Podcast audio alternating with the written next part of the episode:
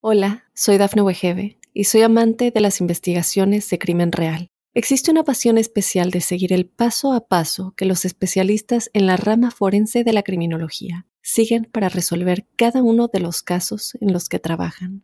Si tú, como yo, eres una de las personas que encuentran fascinante escuchar este tipo de investigaciones, te invito a escuchar el podcast Trazos Criminales con la experta en perfilación criminal, Laura Quiñones Orquiza, en tu plataforma de audio favorita.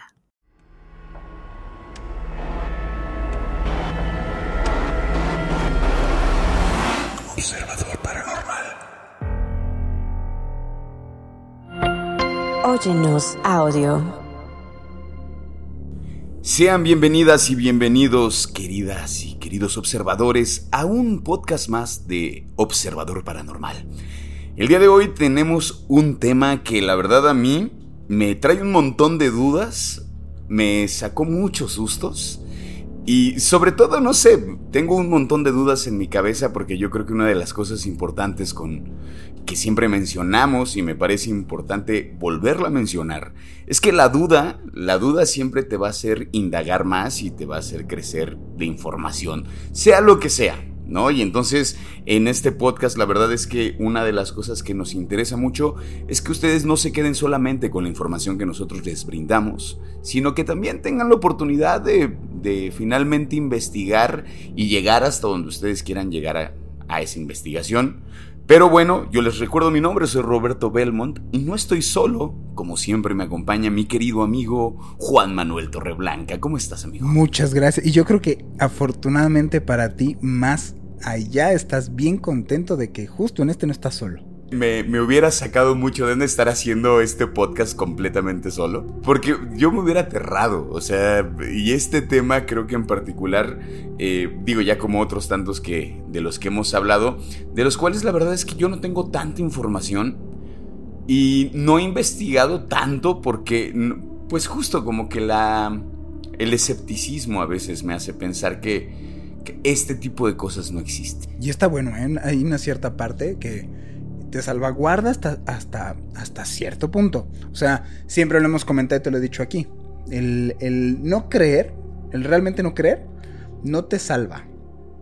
Es lo que hemos comentado de como si te tiras un quinto piso y no crees que te vas a hacer papilla, no te salva de no que, que no te hagas papilla. O sea, te vas a hacer papilla.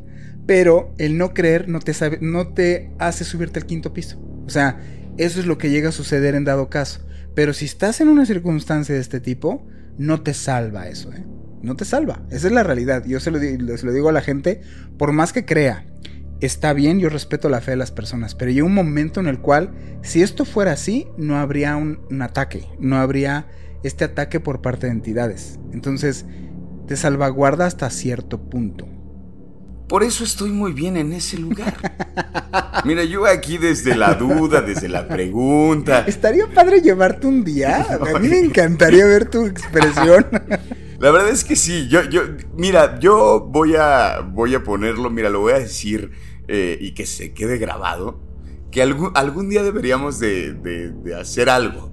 Ir a algún lugar o pero tenemos que ir juntos, Juan Manuel. Ah, o sea, sí, no, me, no, claro. me, puedes mandar solo, por favor. No, no, no. A este inexperto. Ir, mira, ir juntitos, muy bien asesorados, muy Por bien supuesto. acompañados. Y bueno, la gente se está preguntando seguramente. Y, y bueno, díganme cuál es el tema. El tema es los síntomas de posesión y digamos como que a mí este tema, digamos como que podría ser como muy por encimita, como de, bueno, ¿cuáles son los síntomas de posesión? Pero vamos a hablar inclusive de un caso, ¿no? Este, el caso de en el que se basó una película inclusive, ¿no? Sí. ¿Cuál, o sea, vamos a indagar como en sí cuáles son los síntomas por si en dado caso los llegas a tener. Pero también a mí una de las cosas que me digamos, como que me empezó a dar vueltas en la cabeza de las cosas que empezamos a investigar, es como esta onda de las posesiones eh, existen desde hace muchos, muchos años, tanto así que los exorcistas, o sea, que hay una escuela de exorcistas. Por Actualidad, ejemplo. en la actualidad, sí, claro. Esa, o sea, eso a mí la verdad me sorprende. Los videos de, del Papa Francisco eh, tocándole la frente a un. Este, a un- Feligres. Ajá, pero que está sentado en una silla de ruedas, ¿no? Y las expresiones que y hace. las ¿no? expresiones que hace como. Como si estuviera poseído. Bueno, vamos a indagar entre este tipo de cosas y un poquito más. Pero sobre todo a mí me gustaría empezar con. digamos como con lo, importante, ¿no? De, de lo que es una. lo- los síntomas de la posesión. La infestación espiritual se cree que puede ser causada por varios factores, como la exposición de ciertos ambientes o situaciones negativas, la práctica de actividades espirituales inapropiadas o la presencia de personas con intenciones maliciosas. Se cree que estas energías pueden adherirse a una persona y afectar su bienestar físico, mental, emocional y espiritual. Bueno, es importante tener en cuenta que la creencia en la posesión o infestación puede ser cultural o religiosa. Y algunas personas pueden buscar ayuda de un exorcista o sanador espiritual para tratar lo que creen que es una posesión o infestación. En estos casos es importante buscar profesionales de la salud mental y médicos capacitados que pueden proporcionar una evaluación y tratamientos adecuados. Primero porque es el respeto total a cuáles son las creencias de las personas que nos están escuchando, en primer punto. Claro. Eh, segundo, y, y lo acabas de decir ahorita muy bien, es no descartar en dado caso, porque incluso lo hace la Iglesia Católica. Tú ahorita vimos un poquito de, de cómo es el procedimiento y no es como lo que te ponen en las películas. Hay un procedimiento en el cual hay un doctor o un médico que está certificando la salud del paciente. Entonces, no es de, ah, yo le hago, le hago las pruebas de xenoglosia, que se habla en otros idiomas, y ya empieza mi sesión eh, de exorcismo, que regularmente dura una vez y ya la curo, ¿no? Los exorcismos o liberaciones son procesos muy largos, muy largos, muchas o varias sesiones, y que todo el tiempo hay testigos, como ya viste en un video de un amigo, eh, que le, le mando un gran saludo a Antonio Zamudio, y también de médicos para certificar que la salud de la persona esté bien, porque por eso vamos a mencionar el caso de, de Annelies. Claro, y es que esa parte me pareció bien interesante porque, digamos, como en, en este video que veíamos, ¿no? Bueno, eh, uno, de lo- uno de los exorcistas que tiene conocimiento de psicología y que inclusive hay gente que está estudiando en esta, en, en esta escuela de exorcismos, que, de exorcistas, que no solamente es gente que está dentro de la religión, o sea, de hecho hay gente, eh, gente que no tiene nada que ver con el catolicismo y que puede estudiar. Sí, exacto, no tienes que estar en la diócesis para decir quiero estudiar. Juan Ramón Sáenz, que en paz descanse, Ajá. fue a Roma a estudiar de exorcismos. Es que, por ejemplo, la verdad, yo me siento un neófito con este tema porque no tenía ni la menor idea de que pudiera existir una escuela. Es un estudio a profundidad. Los Warren, por ejemplo, los Warren fue. Hay una especialidad de demonología. La demonología, que es el estudio de los demonios, que es una derivación probablemente para entender, para entender y, supuestamente hacer eh, exorcismos, tienes que entender la raíz de, de los males que tú atacas. En este caso, pues toda la, la- la biografía que existe de los, de los demonios, ¿no? Y entonces existe una ramificación que es de la demonología para conocer, supuestamente, todos, todos estos pues entes que, son los que hacen en parte otras cosas, las posesiones en las personas. Entonces es conocerlos, cómo se comportan incluso, porque no es lo mismo uno que otro. Se puede identificar incluso en el comportamiento de la persona para saber ah, de antemano quién puede llegar a ser el que está poseído, el demonio que está dentro de esa persona. No es lo mismo. O sea, sí hay diferencias, la gente lo toma como... "Ah", Pero sí, o sea, sí es cierto, sí hay una diferencia. Y el conocer la diferencia para alguien que lo estudia y lo practica puede ser fundamental para poder salvarle la vida a la persona. Porque cuando se inicia un exorcismo, lo delicado es que ya, ya no hay un proceso para atrás. Lo que es es una cuenta regresiva antes de que la persona que está poseída en serio se muera. Y entonces tienes el tiempo contado para salvarle la vida. Que digamos como esa es una de las finalidades por las cuales eh, los demonios o el demonio toman el cuerpo, lo que quieren es la vida de la persona. Sí.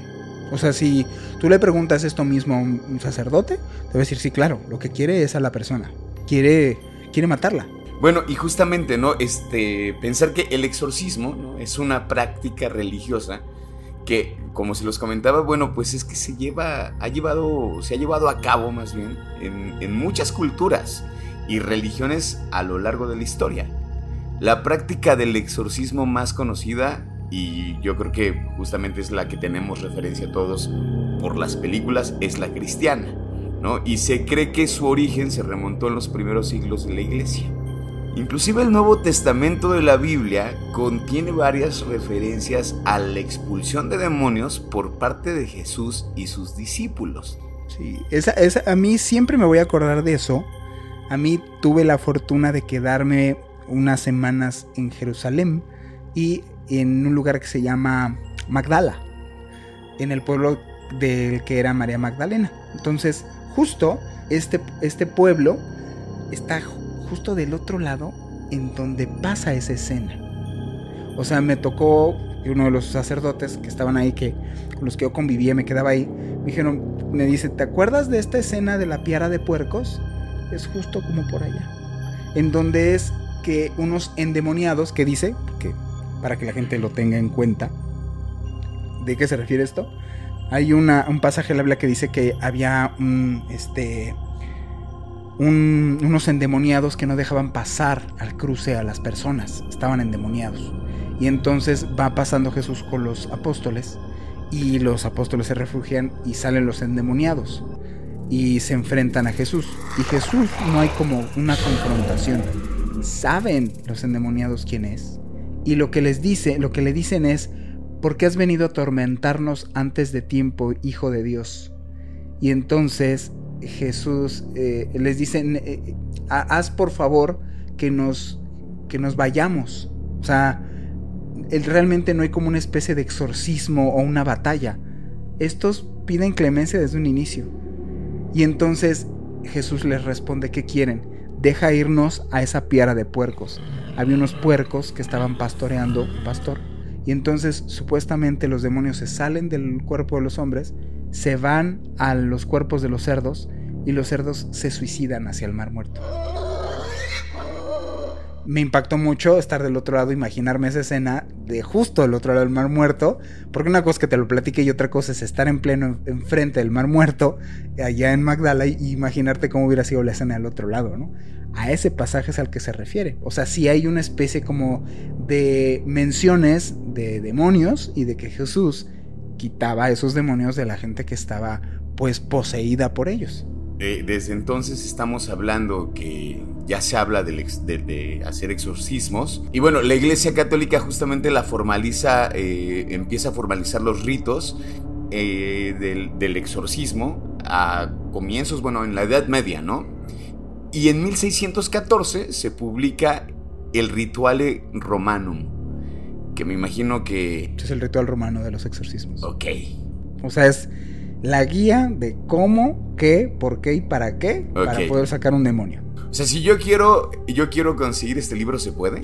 Es lo que estudias si te vas a ese curso que tuviste, que lo toman religiosos católicos. Lo que estudias es cómo es el, entre tantas cosas, cómo es el ritual romano. Ajá, digamos que es el, el procedimiento oficial.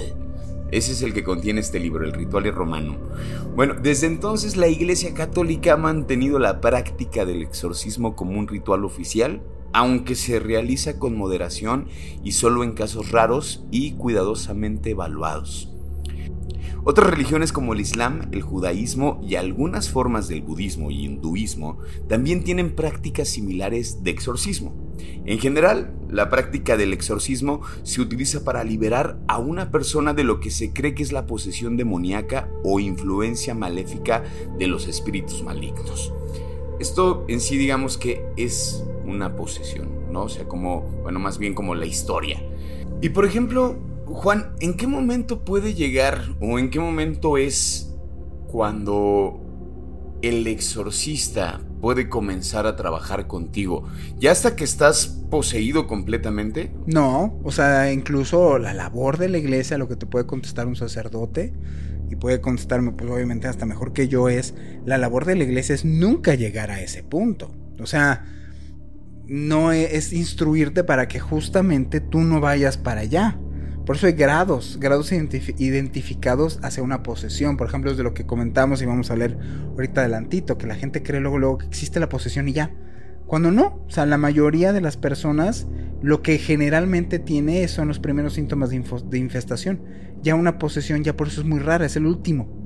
Es la última, el último síntoma, el más exagerado, el que las películas de Hollywood nos ha representado, pero los otros son más sutiles.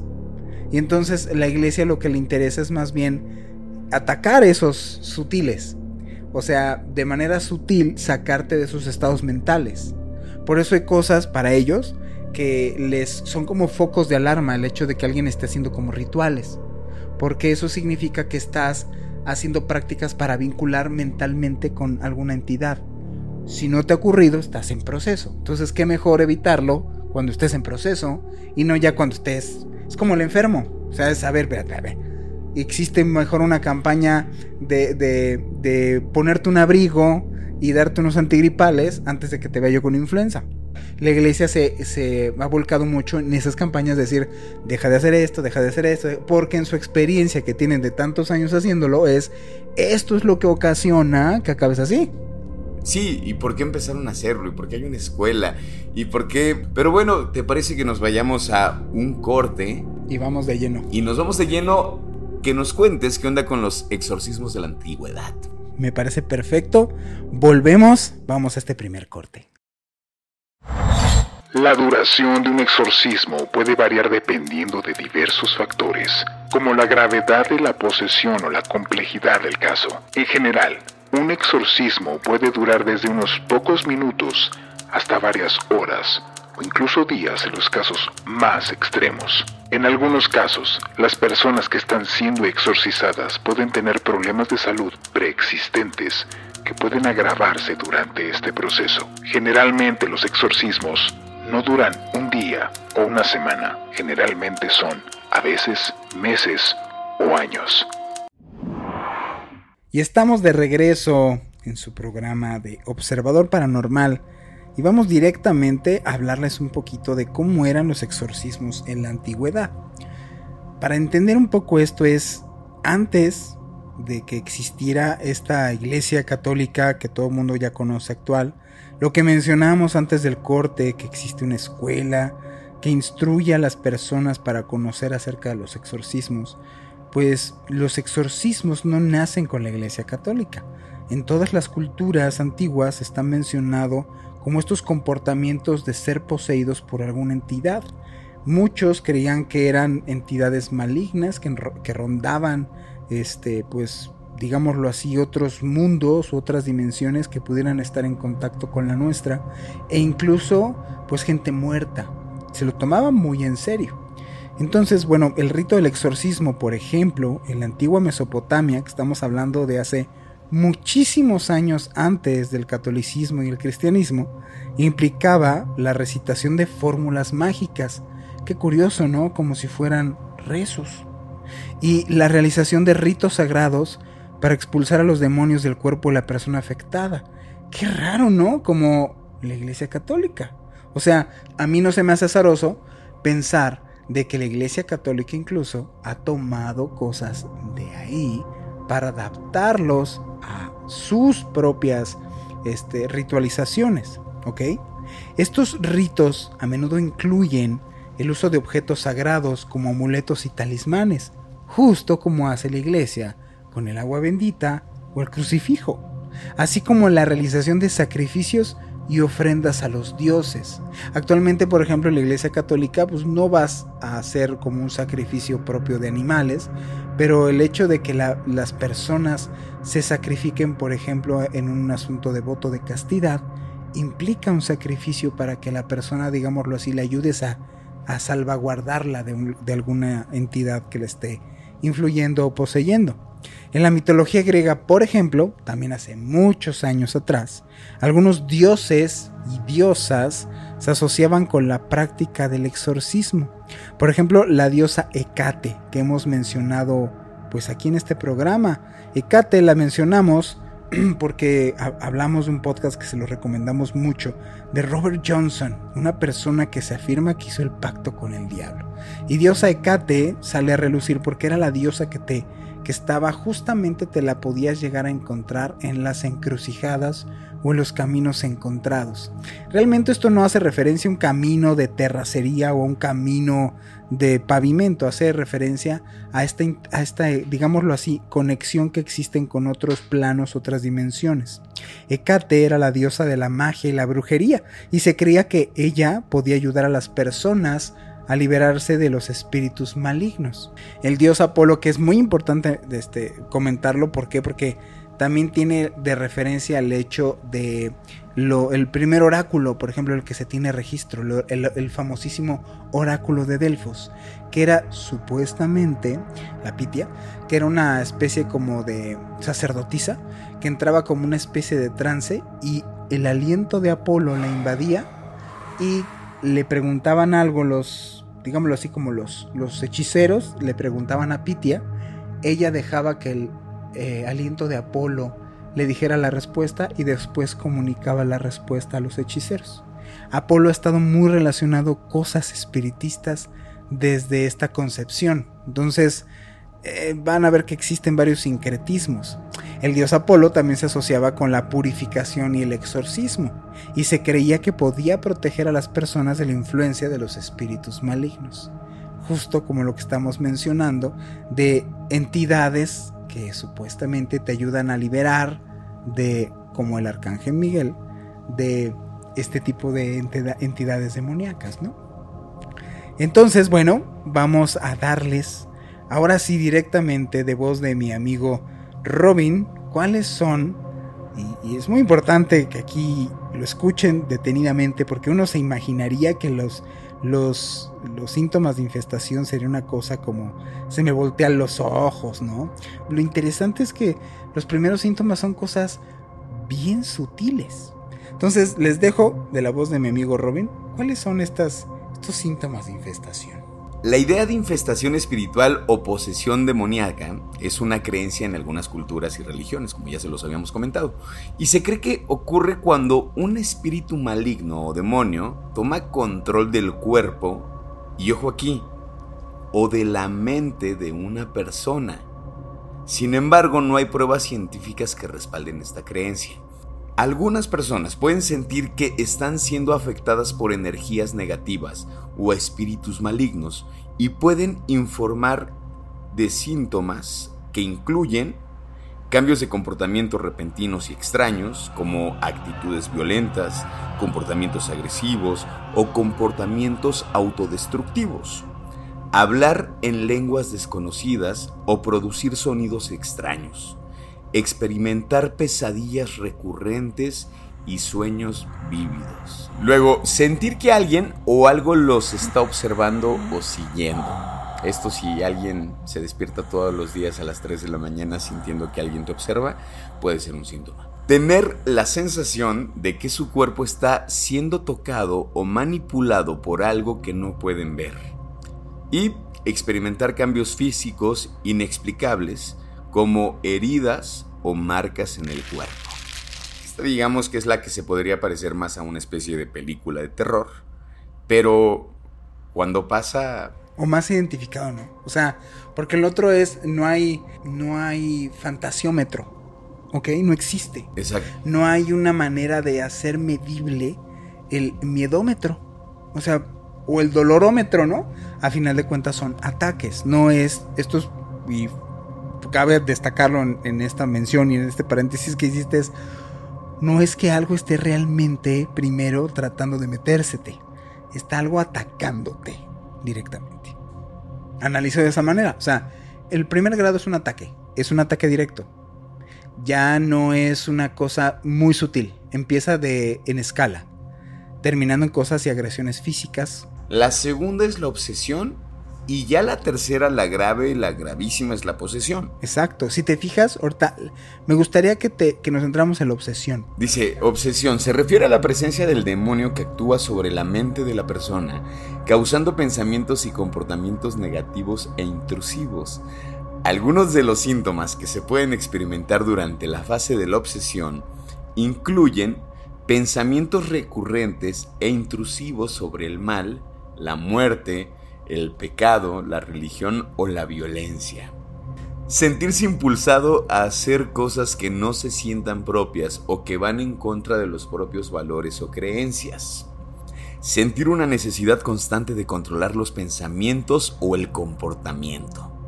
Experimentar ansiedad, depresión o miedo intenso.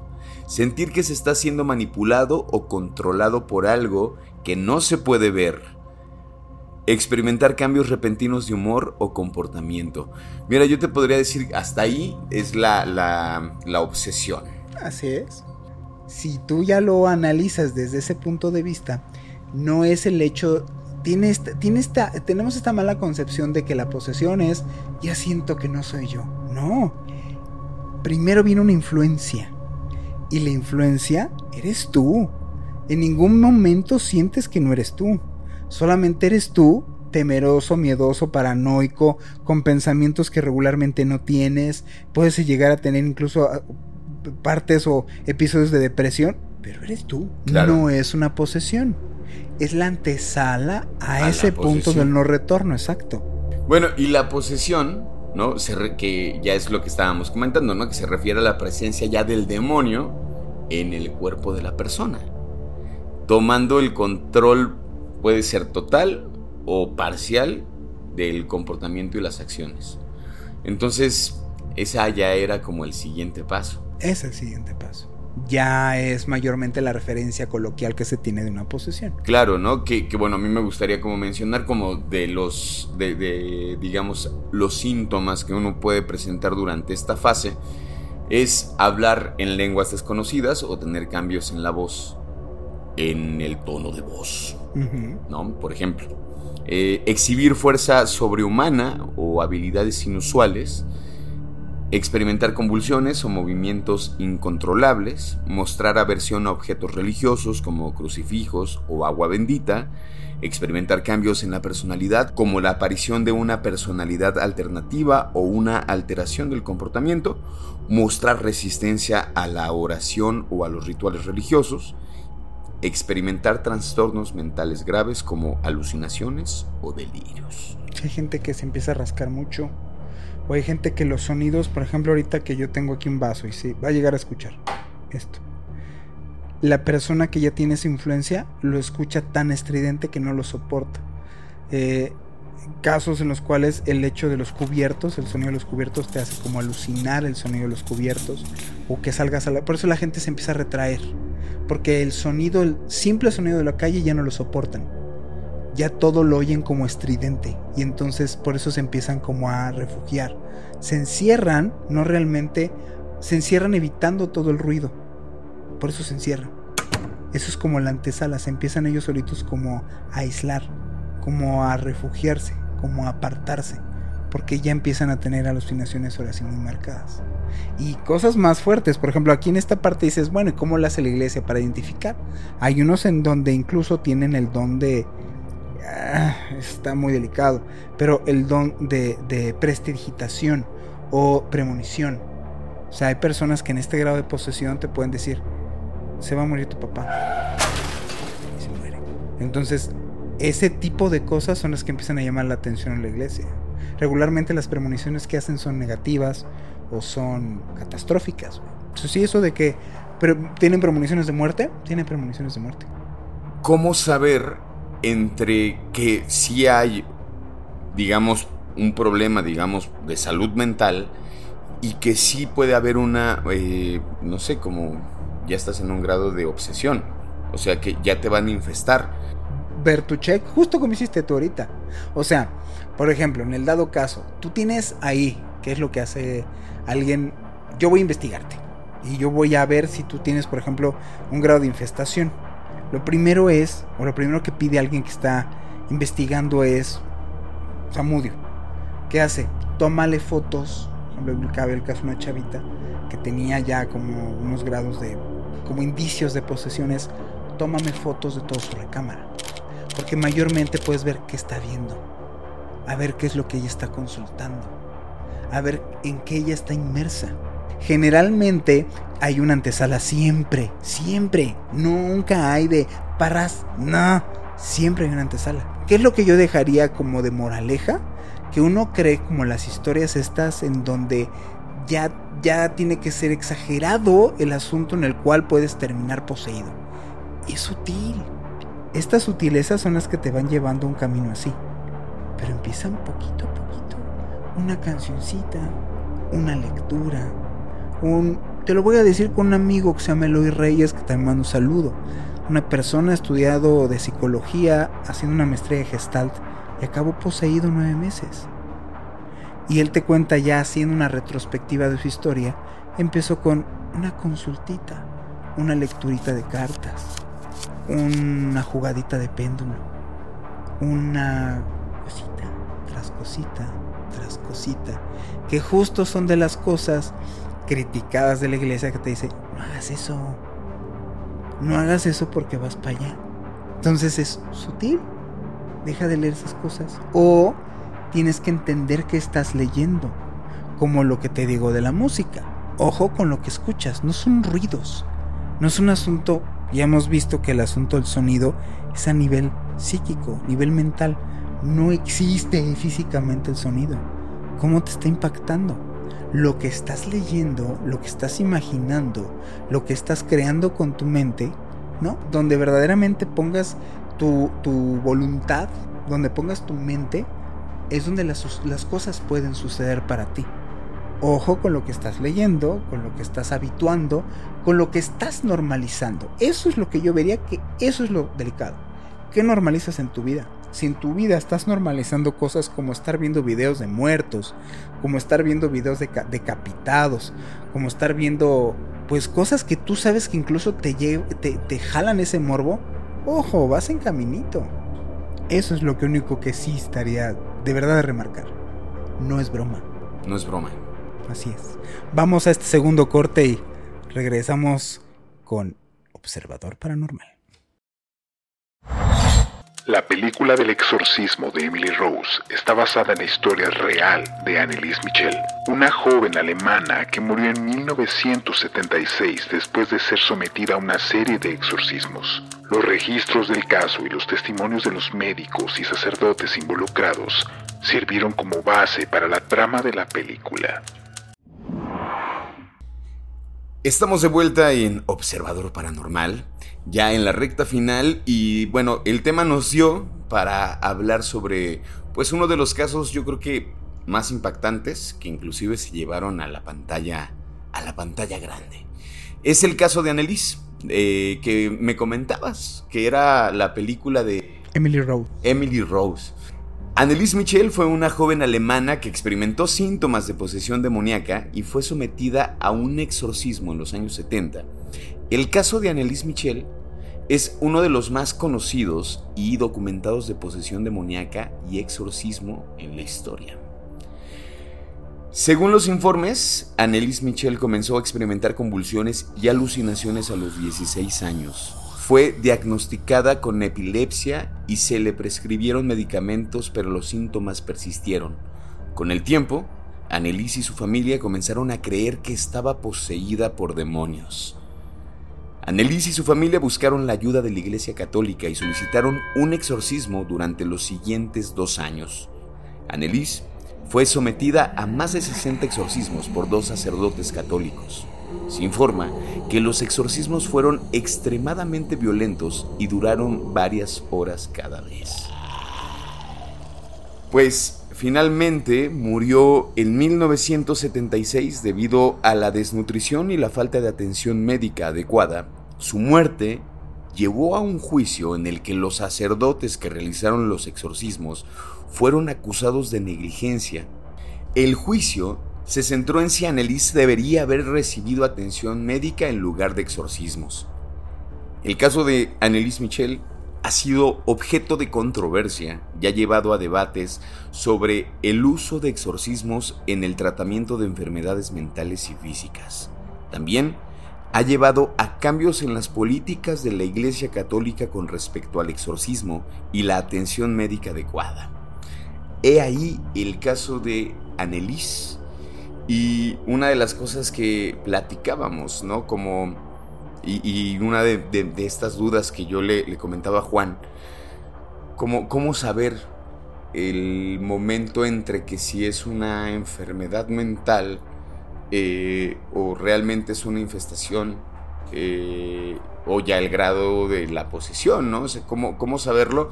Porque justo esto que le pasa a estos sacerdotes, ¿no? Que hacen la, el exorcismo y los llevan al, a juicio porque es como de, ¿qué estás haciendo? Que es ahí cuando yo creo como, cómo encontrar esas, esa medida, esa media, para saber desde dónde vas a tratar a la persona que sí está poseída o que no está poseída y solamente tiene ahí un trastorno mental. Justo la iglesia tiene filtros para conocer o para, para lo que decíamos, para como para diagnosticar más a profundidad un caso así. El diagnóstico no se hace ni a la ligera ni de manera rápida. O sea, tengo a alguien conocido, ¿no? Que entró en un cuadro así. Si yo me acerco a la iglesia y les hago el reporte, no creas que mañana vienen todos y, viene el sacerdote. No, no, no. Entra valoración, evaluación. Y después viene una especie de valoración, evaluación el caso de Nelis hizo incluso que esta valoración fuera más extendida para descartar muchas enfermedades, porque puedes tener un grado de posesión, pero también puede ser que la persona tenga otras enfermedades, que la propia posesión le pueda devenir en otras complicaciones y acabe como ella muerta. Entonces se hace como extensivo este, pues este análisis para poder practicar un exorcismo. ¿Qué es lo que pasó en este caso? ¿Qué es, qué es, en donde la iglesia dijo, a ver, ok. Resulta que entonces era una muchacha enferma, ¿verdad? Regularmente la iglesia no revela ningún material eh, referente a un exorcismo. Tienen un muy, muy cuidadoso hermetismo para este tipo de cosas. No es una cosa que no te vas a encontrar una lista de reproducción en Spotify de exorcismos. Realmente es material que tienen a resguardo. Y en esa ocasión liberaron material del exorcismo de Enilis para mostrar y, decirle, ¿qué quieres saber en qué me basé? Escucha esto. Varios audios en donde son los que se mostraron sobre todo también por lo que está diciendo, porque no nomás está quejándose o gritando. Están en este proceso agresivo en donde es dime tu nombre, ¿no? Ajá. Y es donde llegan a tener o experimentar más violencia alguien que está poseído, porque supuestamente un poseído no lo que no quiere es develar el nombre, porque cuando tú o él devela el nombre ya puedes tener o ejercer un control sobre él. Entonces lo que tratan de evitar a toda costa es Tú lo viste, por ejemplo, en el caso que platica Antonio. Antonio, ajá. Donde pues, todo estaba bien, todo estaba tranquilo, él ya iba casi casi, ¿a dónde vas? Ah, pues aquí habrá un exorcismo, hasta que llega el día en el cual el que se lo está practicando, llega el día en el cual le va a exigir que le diga el nombre y entonces esta se pone violentísimo. Es una cosa así, son de las pruebas que mostró la iglesia los audios de Annelies. Para decir, oh, wow, wow, espérame no creas que nomás estaba diciendo cosas absurdas, ni estaba como en un rollo de epilepsia. Yo creo que otra de las cosas bien interesantes, como digo que yo, yo aprendí el día de hoy con este podcast, como esta onda del, del, del hacer un exorcismo, no... O sea, no es como, ah, vamos a jugar a hacerle al exorcista, sino que es todo un protocolo. ¿No? O sea, hay todo un protocolo para poder hacer que un cuerpo infestado pues se puede liberar, ¿no? De, del demonio o demonios, porque puede ser que no, no solamente tenga uno dentro. Generalmente nunca es uno. Por lo regular. por eso el nombre es infestación, porque estás imagínate que fueran larvas. Ya, claro. Y entonces no te ah, le, le salió una larva. Generalmente está infestado de larvas. Esto es igual, funciona de una misma manera. Hay un grado de posesión en donde es incluso marcado por el grado de, demonios que tú tienes adentro o de, entidades, digámoslo así, malévolas que traes adentro. Eso es lo que dictamina más bien la, el grado de infestación. No generalmente es, es una sola entidad. Y por ejemplo, cuando, no sé, ya dentro de dudas así Por ejemplo, estás infestado por... Porque ya, como lo comentabas, infestación significa que pueden ser un montón. Ajá. ¿No?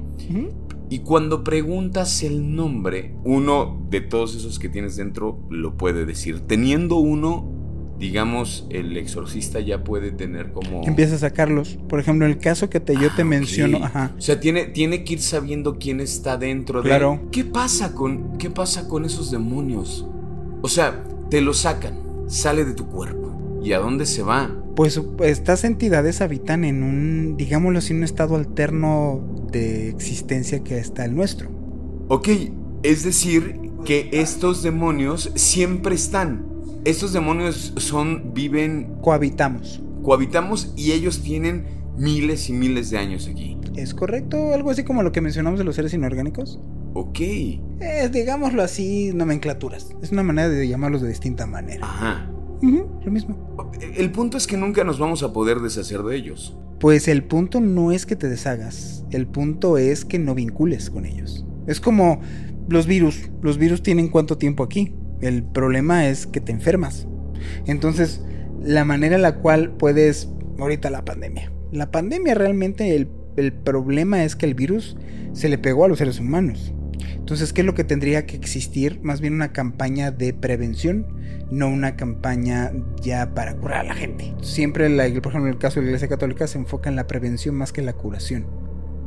Tienen su sistema de curación, si quieres, rudimentario, aplicado desde hace muchos años, pero su sistema de prevención es lo importante. O sea, nunca van a dejar de estar, pero depende de ti que llegues a eso. O sea, ¿qué llevo comentando aquí de moraleja? Nunca va a ser la historia de yo iba caminando feliz por el bosque y acabé más infestado que, este, que una persona con cólera. No, hay un proceso, hay una propia decisión. Hay una decisión a ponerte de pechito para que estas cosas vinculen contigo. Y eso es lo que la gente no quiere escuchar, pero es así. En el caso de mi amigo Eloy, por ejemplo, que no, él de entrada no fue como, ah, pues, ¿qué tuve que hacer? Porque él como acaba poseído es, van a bendecir un lugar que él pone como negocio con su esposa. Es como una guardería. Y ella misma le dice, oye, ¿sabes qué están moviendo?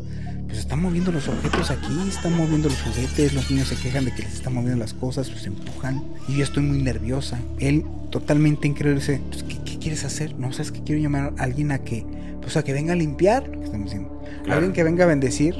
Ay, tú traiga el que quieras.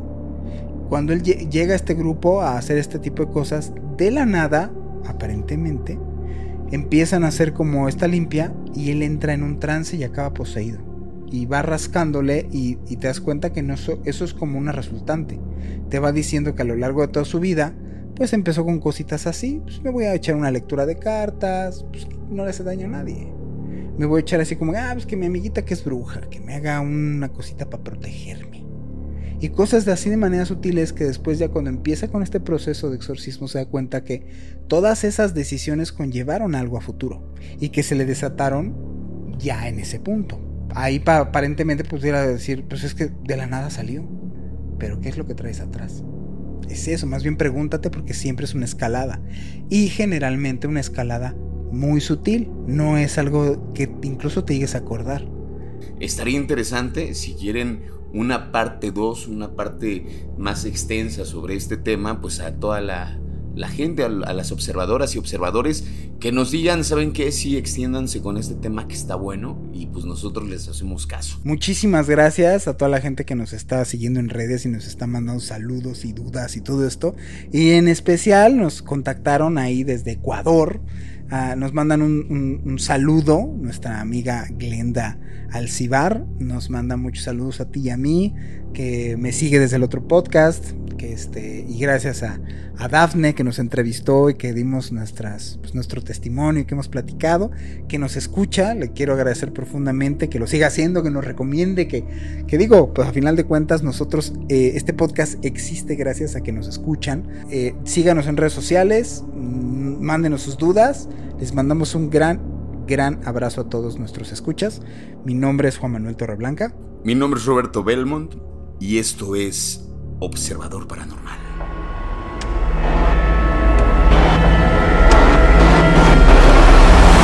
Observador Paranormal. Óyenos audio.